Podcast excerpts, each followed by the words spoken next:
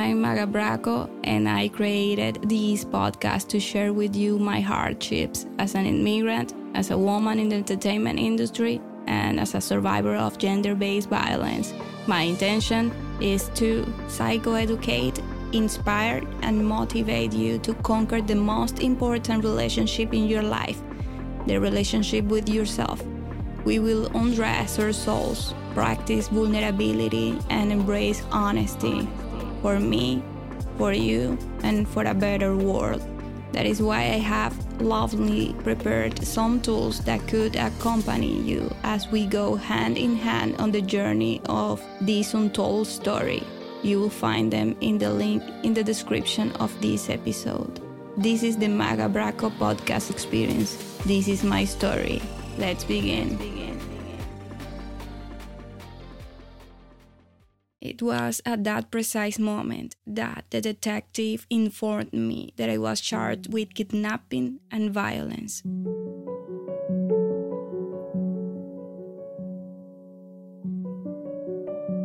On May 10th, 2016, at 4:15 p.m., I was in a hotel in Panama.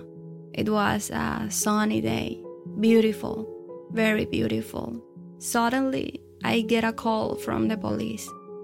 I still remember her words. This is Detective Hendricks from Miami Dade Police Department. The detective was requesting a face to face meeting with me as soon as possible. I was quite confused. I mentioned to her that my attorney was already in charge of my case. She spoke English, I spoke Spanish. I didn't understand her very well, so an interpreter joined the call. It was at that precise moment that the detective informed me that I was charged with kidnapping and violence. She gave me two options attend an appointment with her at the police department, or she would come after me, find me, and arrest me. I fell down sitting on my ass on the bed. My heart was racing. My gaze was lost. I couldn't believe what I was hearing. These were extremely serious accusations. And yes, she had the legal power to come to my house and take me into custody. The matter was quite serious. My world was falling apart. I was speechless. And it didn't surprise me that whoever was behind all this was none other than the same person who had abused me for a year and a half. I was wondering how can someone be able to come up with a false accusation like this? What is this? Well, Dr. Ramani talks a lot about how horrible are the legal battles against narcissistic psychopaths. They will do anything to destroy their victim, even make up crimes. A brutal and sad example of this was seen in the case of Johnny Depp. And when there are children involved, it is much worse. They will try to take away full custody, and not because they really love their children. No, they do it just to further destroy that person they once claimed to love. These are dirty, dirty battles, and this was just getting started. Meeting with the detective. Several days after landing in Miami, an appointment with the detective was waiting for me at the Miami Dade police station. That day, I was accompanied and represented by my attorney. I still remember his encouraging words. He told me, Magga, you might not get out of the police station and you might get arrested because the charges are absurdly serious. I took a deep breath, gathered my strength, and handed him the keys to my apartment and my belongings. I was ready to stay behind bars for an injustice. I asked him to contact my family and that no matter what happened, to please not abandon me in the process. I was terrified. The only thing I thought was that I would be deported. Everything was uncertain. I was afraid. But I didn't give up. I didn't throw in the towel. I didn't quit.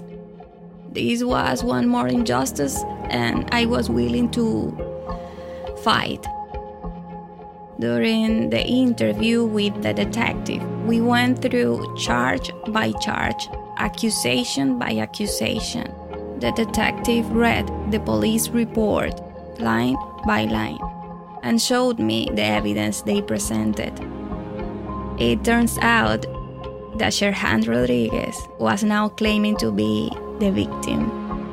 My jaw was dropping from all the lies and false testimony I was hearing and reading.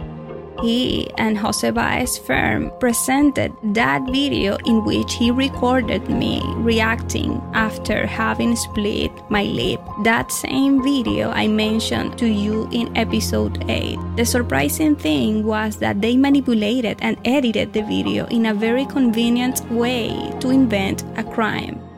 Now he was accusing me of kidnapping and abusing him that day at my house. Now he wanted to make the justice system and the industry believe that I had provoked everything and that I had started all the aggressions. Any similarity between Amber Heard and this individual is not a coincidence. And yes, if he is capable of lying to justice, imagine what else he is capable of. Remember that in the original video, I asked him to leave my house and to stop recording me. But I told him not to leave the house until he erased that video. And that is exactly what they used to say that I had kidnapped him. The video was so conveniently edited. They deleted the fragment where I accused him of breaking my lips, but they left the scene where I defend myself after his aggression. And clearly left the fragment where I was very upset and desperate because of his psychological abuse. I remember him repeating over and over and again that I was assaulting him at that time, almost one year before the crime, I didn't realize that he was incriminating me. Today I understand everything. It turns out that the videos that this criminal illegally records after provoking or abusing his victims are incriminating material. He captures and saves them for years to claim that the victim is the victimizer and use them when facing justice or wanting to destroy the reputation of his prey, defaming and ridiculing her. That is to say, everything seems to indicate that he plans in premeditated way how to clean up his actions or criminal acts to escape justice. That is why he kept very well those videos of his ex it's the same strategy Amber Heard used to destroy Johnny Depp's reputation. It is the same strategy captured by security camera that day he hit me. That video where it is clearly seen how he jumped through the window of my car to continue assaulting me. And upon seeing a witness approaching, he begins to play the role of the victim, the abused. In conclusion, it was all a big legal sham, a trap, which of course led me to have to pay more money in lawyers to defend myself. The detective took my statements and also knew all the details about the current domestic violence case he was facing for assaulting me. I managed to describe and detail to her all the facts that had actually occurred behind the video, and even clarified where I was on the exact date of his false accusations. She began to see several inconsistencies on his part and asked me for evidence to prove what I had told her. She also informed me that he and his attorney had insisted that she come to my trial, the trial that occurred on May 4th, 2016, for the restraining order. After all, she decided to let me go. As I left the police station, I looked up at the sky and felt gratitude in my heart. And it was there, right at that moment after I had finished the meeting with the detective and learned the details in more depth, that I understood everything. I understood that their intention wasn't to have me arrested at the police station their intention was to have me arrested in front of the press on the day of my trial. Let me explain.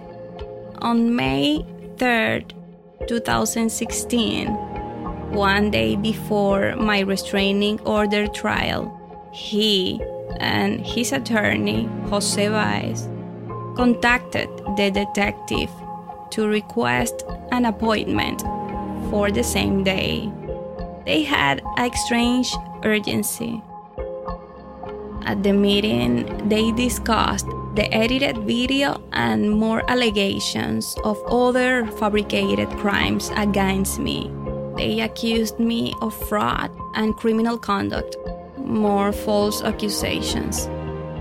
They very insistently asked the detective to attend the trial the next day and because the accusations were so serious, their plan was to have the detective come to court to put me in jail for a lie that could have cost me my freedom, my career, my residency in the United States, and my future.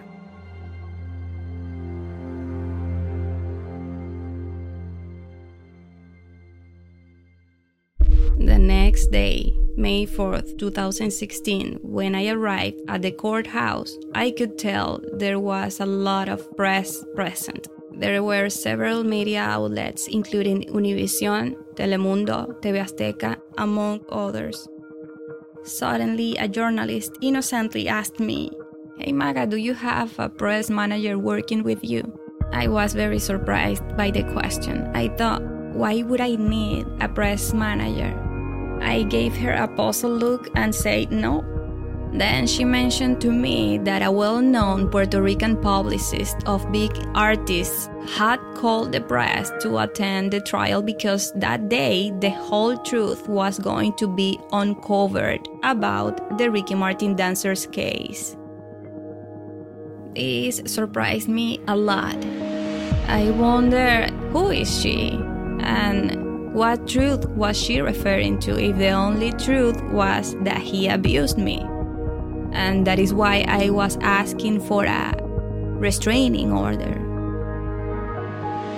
The journalist was also very confused because she was wholeheartedly on my side supporting the cause. The truth was that apparently most of the press was there to find out the so called truth. Then I found out who this publicist was. Someone who works for big names artists whose fees are quite expensive.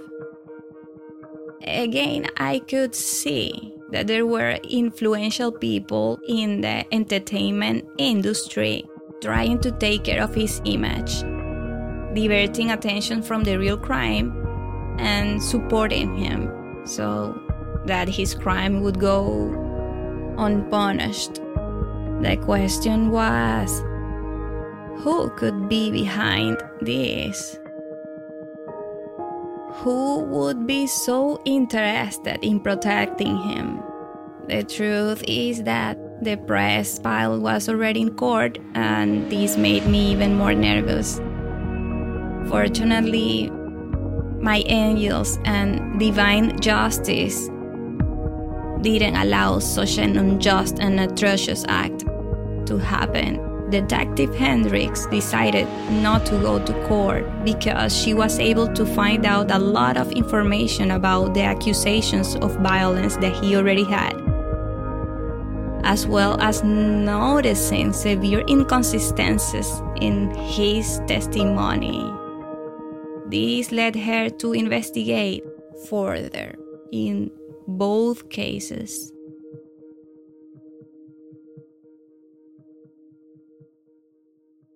Later in her investigation, Detective Hendricks found the original video for which I was falsely accused of kidnapping, unedited and unaltered. That is how the detective realized the strategy he uses to record his victims after abusing or provoking them. As I mentioned to you in episode 8, this is called reactive abuse. The amazing thing is that the original video was always in the hands of Jose Baez and his law firm. Everything indicates that they were the ones who edited the video to falsely accuse me of kidnapping. I wonder is this legal? The fact that a lawyer is part of the alteration of an evidence to incriminate an innocent person. There were so many questions going through my head at that moment. How could these people act this way? Where are the professional ethics of these people? Who was really behind that lawyer and that well known publicist? My head was spinning, honestly. On the other hand, the attacks on me didn't stop. He continued to defame me on social media and in the entertainment industry alleging that I had criminal charges to damage my reputation. Sadly and unfortunately, many people in the industry decided to support him and believe him. Meanwhile, I remained silent, very determined to defend myself at all costs, but intelligently. I didn't give in to their provocations. I was determined to do justice and prove my innocence. Of course, I had severe nervous breakdowns. I won't deny it. Because, as they say, sometimes the one who best defends himself wins, and they were attacking in a very dirty, unethical, and I think even illegal way. What helped me? That I report him to the law the same night of the crime that is why it is very, very important that you report it to the police and collect a lot of evidences. Finally, after seven heavy months, Detective Hendricks, who was investigating the case they invented for me, closed the case because she found severe inconsistencies in the evidence and in his testimonies. Again, their lies were exposed.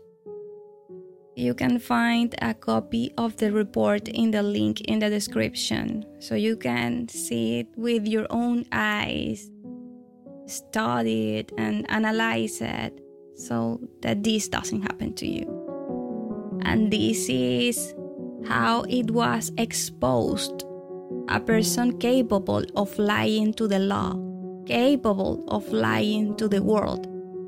The delicate part of this is that everything seems to indicate that I was dealing with a pathological liar. And the dangerous uh, thing about this type of person is that they are a threat to society, especially in the impunity of their crimes. At that moment, I realized that I was stronger than I thought.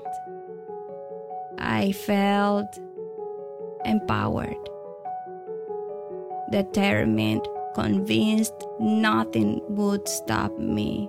And this was just a battle in the middle of a David versus Goliath war.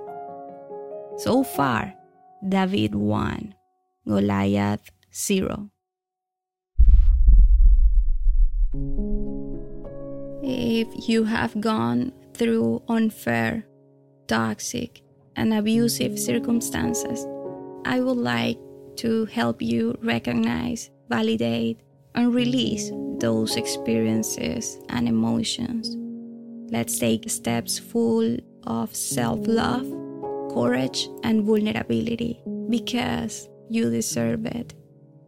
Go to the link in the description maggalife.com slash liberation and get your masterclass and workbook is free. With love, Magga. Thanks for tuning in to the Magga Braco podcast and being part of this big step of honesty that I'm taking for my liberation. If you liked this episode, feel free to like it, download it, or support us through any of the links located in the description box. I will be very grateful. Remember, be kind today, every day, and everywhere. everywhere.